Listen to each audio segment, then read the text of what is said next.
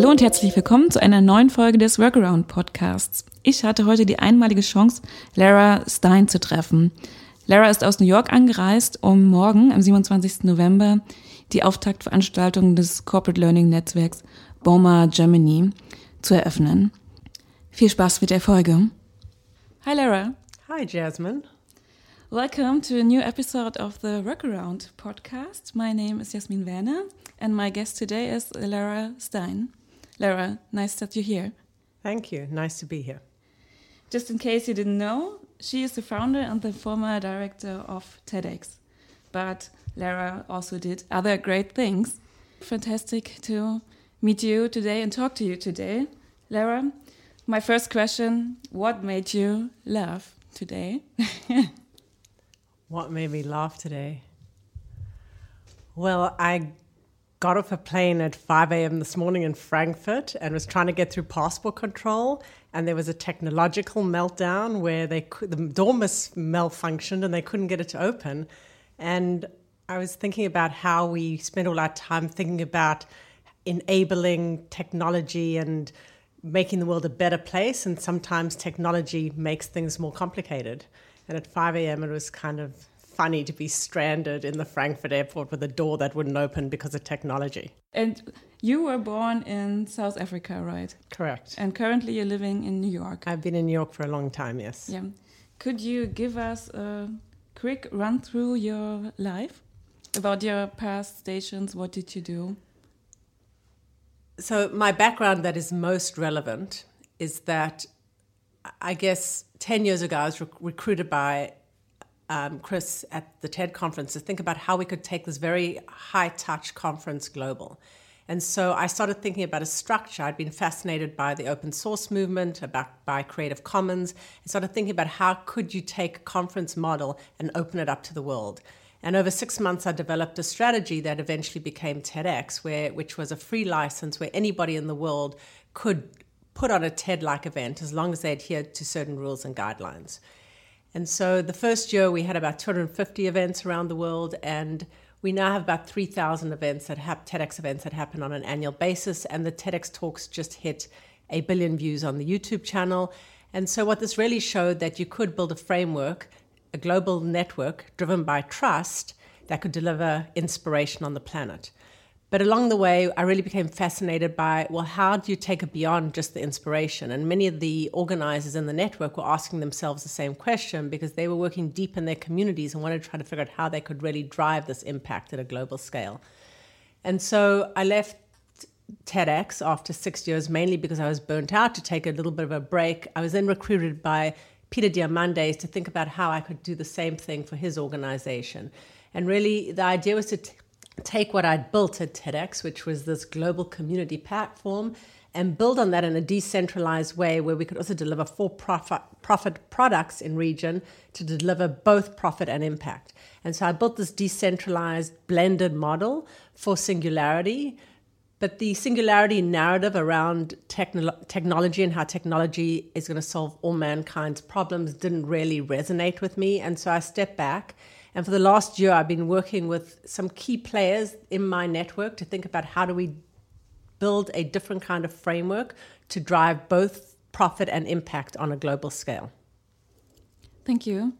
So before we dig deeper in the topics TEDx and another uh, and the other topics, I'm really interested in your morning routine how does the first 60 minutes of your day look like? Do you have something like a routine or does the day start with emails and well, it depends stuff? if it's on during the week or on the yeah. weekends. I have three kids, so I'm usually up by 6 a.m. and I have to have them out the door by, you know, seven o'clock. And once they're out the door, I um, am on email and um, generally working on, um, I clear out my inbox and then I focus on putting two or three hours aside as my quiet thinking time and generally leave the afternoons for meetings. Mm -hmm. And now let's talk about the TED Talks. How would you explain the success of TED? Can you tell us also a bit more about the history, how how it was founded? So TED was started by a gentleman by the name of Richard Saul Wurman, and at the time, this was 30 years ago, he saw TED, the TED platform, as his dinner party for interesting people he knew, and he just really wanted to bring together thought leaders on an annual basis to present some of the really interesting work they were doing in their corporations. And it was really meant to be a dinner party for really interesting people. It was a small event. I actually used to go at back in the day. There were about 350 people in a small auditorium uh, in Southern California. About 15 years ago, Chris Anderson took it over, and he the first thing that he did was put the TED Talks online. And back in those days, there was very little video online. And so while there weren't a lot of views of the actual TED Talks, what Ted was seeing was that people were actually just really emotionally moved by the content and was really resonating with them. And they'd get a lot of emails saying how touched they were by these stories that were being told on this new video platform. And so that was the beginning of exposing what was a small local conference to a global audience. The next step was um, TED started a series of podcasts and thereafter launched, brought me on board, and I created the framework for what became TEDx. And that really opened up the brand to a huge global movement of individuals around the world that were driven by inspiration. Can you explain us a bit more about the how the TEDx talks uh, come about? So I think it started more as an experiment, right? At the beginning. Well, at the beginning, the original strategy was to create a television show for TED, and I think, as you know, creating a TV show, especially back in the day, can be quite challenging. And so, as an alternative, the decision was made to put the talks online to see how they would do. But again, it was at a moment in time um, where the video online was just in its nascent state. At the beginning, you already mentioned that there are now like around about 3,000 TED Talks, right? So there are 3,000 TEDx events that happen on events. an annual basis. Yeah.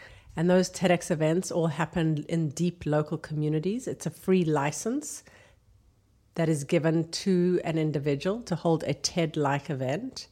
And there are a series of rules and guidelines that the person that takes out the free license has to abide by. And as long as they abide by those rules and guidelines, their license gets renewed. But they have the opportunity to create a TED like event in their local community. Mm-hmm.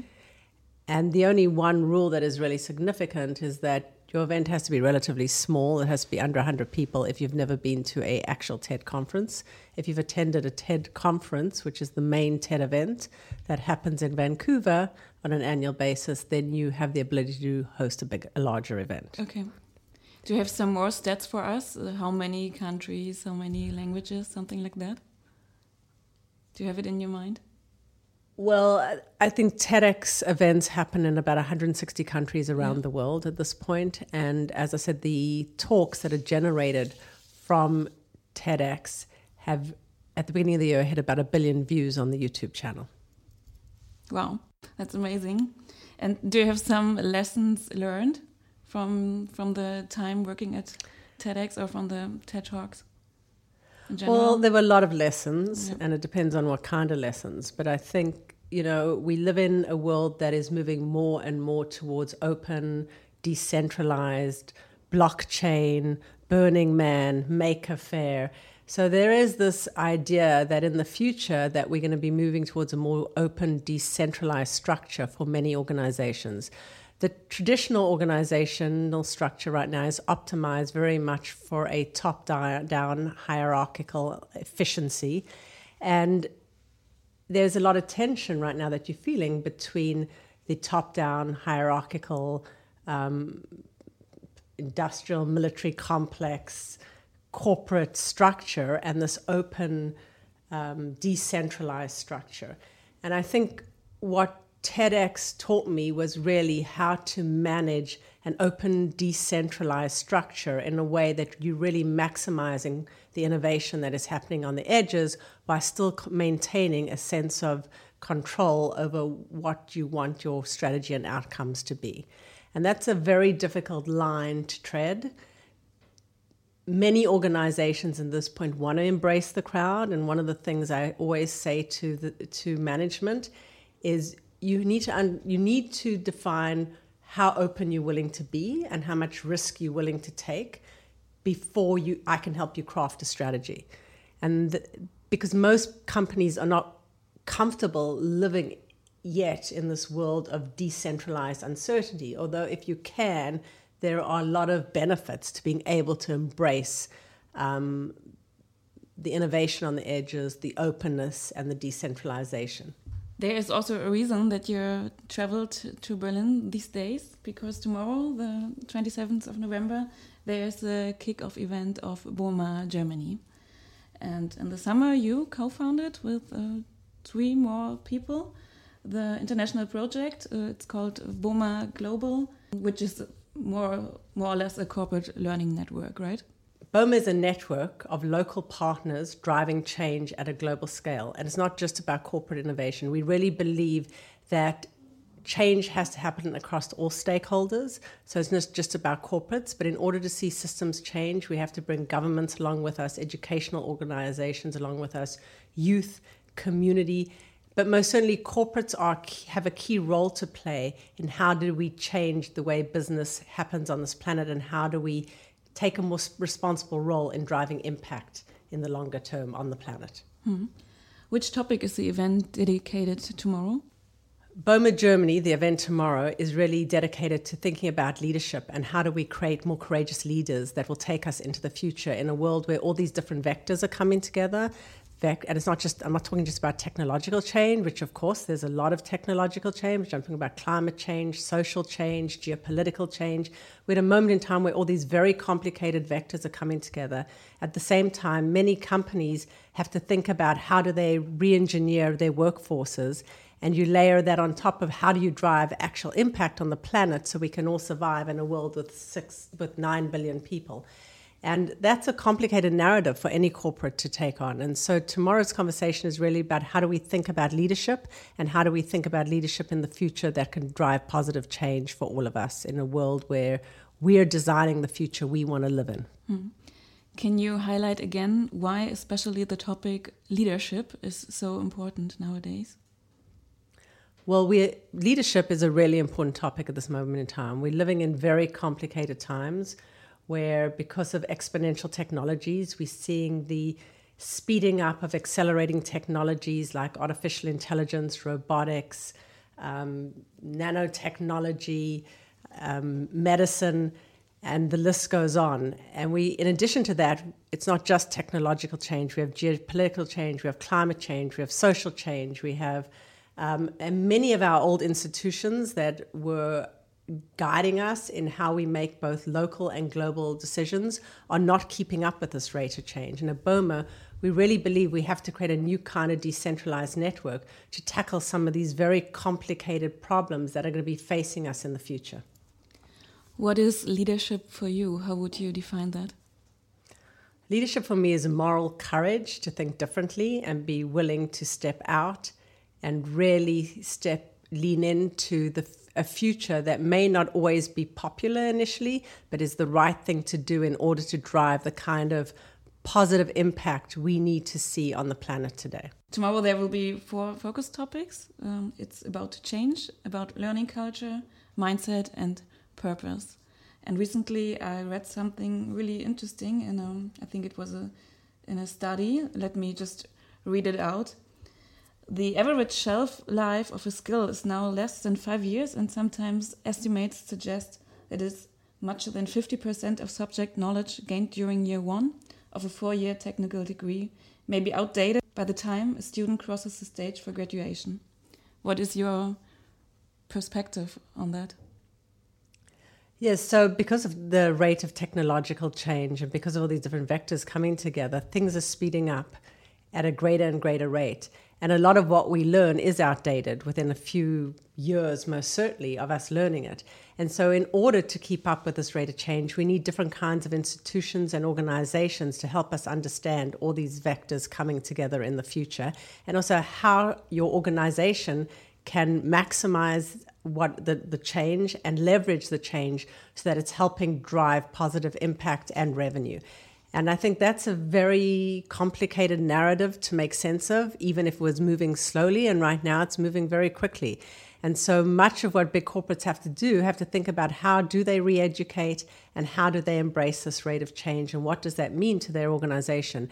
And if they're able to do that and change the culture to embrace the curiosity and complexity, they will be very successful moving into the future. If they can't, they will stagnate and they will be disrupted because there are many companies that are embracing the digital narrative and the digital transformational narrative. I want to dig a bit deeper in the topic learning culture.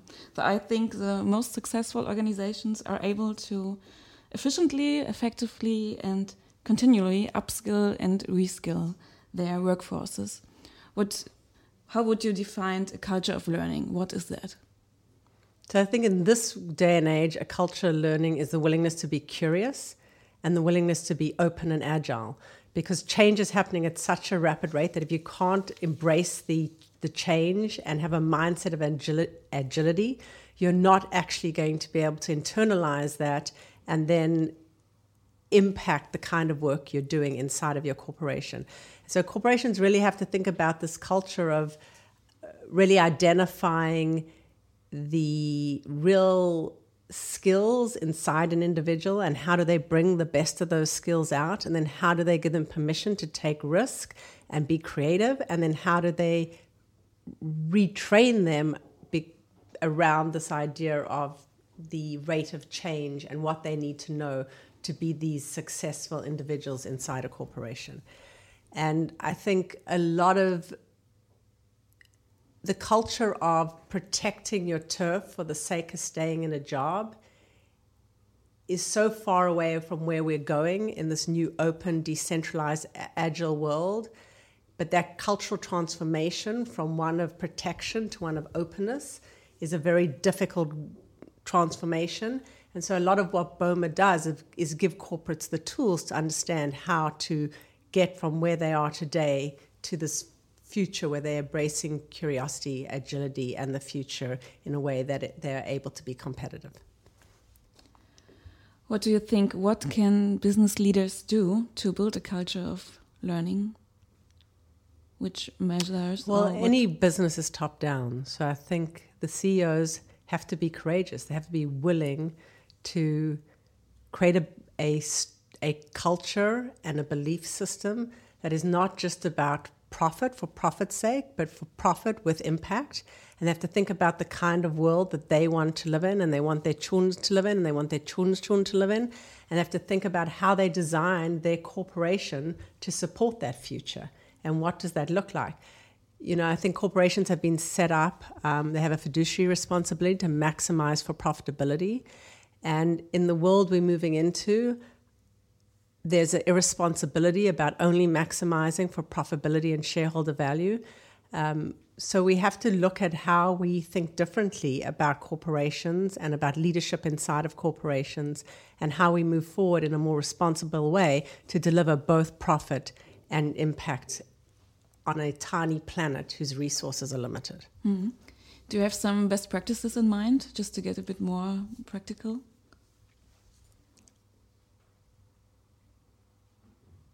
Well, I have a lot of best practices in mind, but I don't think I want to be that prescriptive mm-hmm. in right now.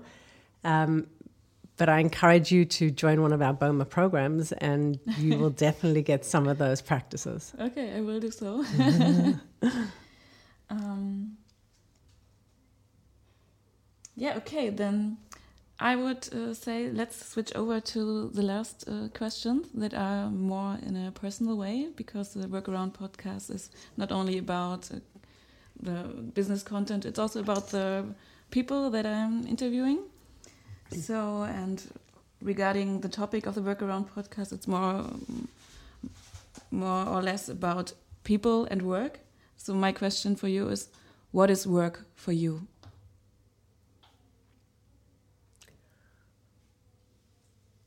So I don't really think, I never have thought of work as work. Work is about, I don't even use the word work. My journey in life, I've always wanted to be an interesting journey. And whatever I've done that may give me some kind of monetary reward has to be something I believe in. And so my life is one big journey, and work is just a part of that. And I've always been committed to whatever I've done to make a living that it's meaningful in some way and it's having positive impact either on other people's lives or on the planet. And that's very important. Especially once I had children, I really felt in order for me to leave my children at home to go to work, my work had to be something that was giving back to the world and also that I was deriving um, some kind of personal satisfaction from. And the only way that I could justify going to work was to find a job that really um, drove positive change in some way, either in people's lives or on the planet. Mm -hmm. And how do you continue to develop personally? Is there anything that you are learning at the moment what you cannot do yet? Well, I have an insatiable curiosity, and everything I've done for the last 15 years has been a continuation of lifelong learning. Um, you know, I worked for the TED conferences, I went to hundreds of TEDx events a year, and that was all about inspiration and innovation at a local level and looking at how people in different parts of the world see the world differently and how they are able to come up with ideas that can change the world. I then went to Singularity University, which was a somewhat less deep narrative, but it was about, you know, how does technology um, change the world, um, mainly for good. So most jobs that I've had in the last 15 years have been about ongoing learning. Mm. And um, I find that very rewarding because I am constantly growing, I'm constantly learning new things. And now with BOMA, we're creating this decentralized global network of local partners that is, that are going to, that is going to deliver impact on a local level. And it's also about how do we educate? How do we educate? How do we educate corporations? How do we educate governments differently? How do we identify the local innovation and how do we give that local innovation a global stage to really drive the positive impact and the change that we want to see on the planet right now. And as I said before, a lot of our big organizations are stagnating because they can't make sense of the accelerating rate of change. They can't make sense of all these different vectors coming together. And so they are unable to drive the kind of decision making we need in this very agile, um, fast moving world. And so, what we're trying to do here is create a network of individuals that I've met over the last 20 years that really align behind values that can think about how do we make some of these decisions in a different kind of way, but make them so they are deeply local and global. If we think about where we're going as a a global community. This planet is becoming smaller and smaller, even though with this rise of nationalism, there are a lot of opposing forces happening right now. And so a lot of the decisions we're going to have to make are going to be very difficult decisions, big ethical decisions around genetic engineering and whether we should have designer babies and whether if the US decides or if I decide I want my my child to be a designer baby, well, the, the, the woman in the village in Kibera is not going to have access to that kind of technology. And maybe the US decides we shouldn't have access to that kind of technology, but China decides we should. So a lot of the decisions we're going to have to make are going to be deeply local and global. And we're going to need some kind of organization or organizations that understand the complicated vectors at play, but also can think about it from a deeply local and a global level and bring all this thought leadership into one place to try to make some of these decisions at a global level. And as I said before, a lot of the big organizations that I know are not are, are sort of these pre-industrial top-down organizations that aren't agile enough and don't move quickly enough to think about how we really drive this kind of decision-making process. And so with BOMA, it's a it's it's an emergent global learning network that wants to drive change on a global scale. And we want to keep it agile, we want to keep it open, we want to keep it decentralized. And yet, we also are building a series of brain trusts on a country level and a global level that can start to think about some of these more complicated questions and hopefully come up with some both local and global ideas as to where we should be going as humanity. Mm. One last question. What topic would you speak about if you were asked to give a TED talk on something outside of your main area of expertise?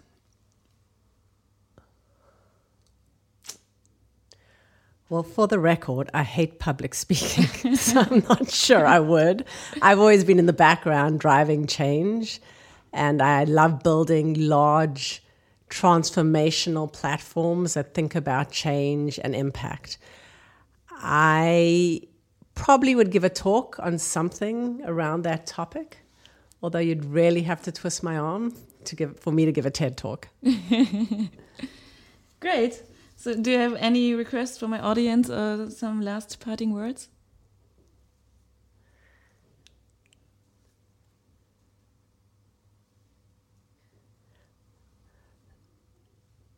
I think as a global community right now, we are living through some really complicated times. And when I look at some of the values being put forward on the planet right now, I find them deeply concerning. And so, what I would say to the audience is think about how you are, how and what you're teaching your kids with regards to the way you would like them to live in the future. And also think about your employees, if you have employees, and give them the space to be innovative and be true to who they are so you can bring out the best of them to drive the kind of change we want to see on the planet in a world where we have 9 billion people. Thank you, Lara. Thank you for your time.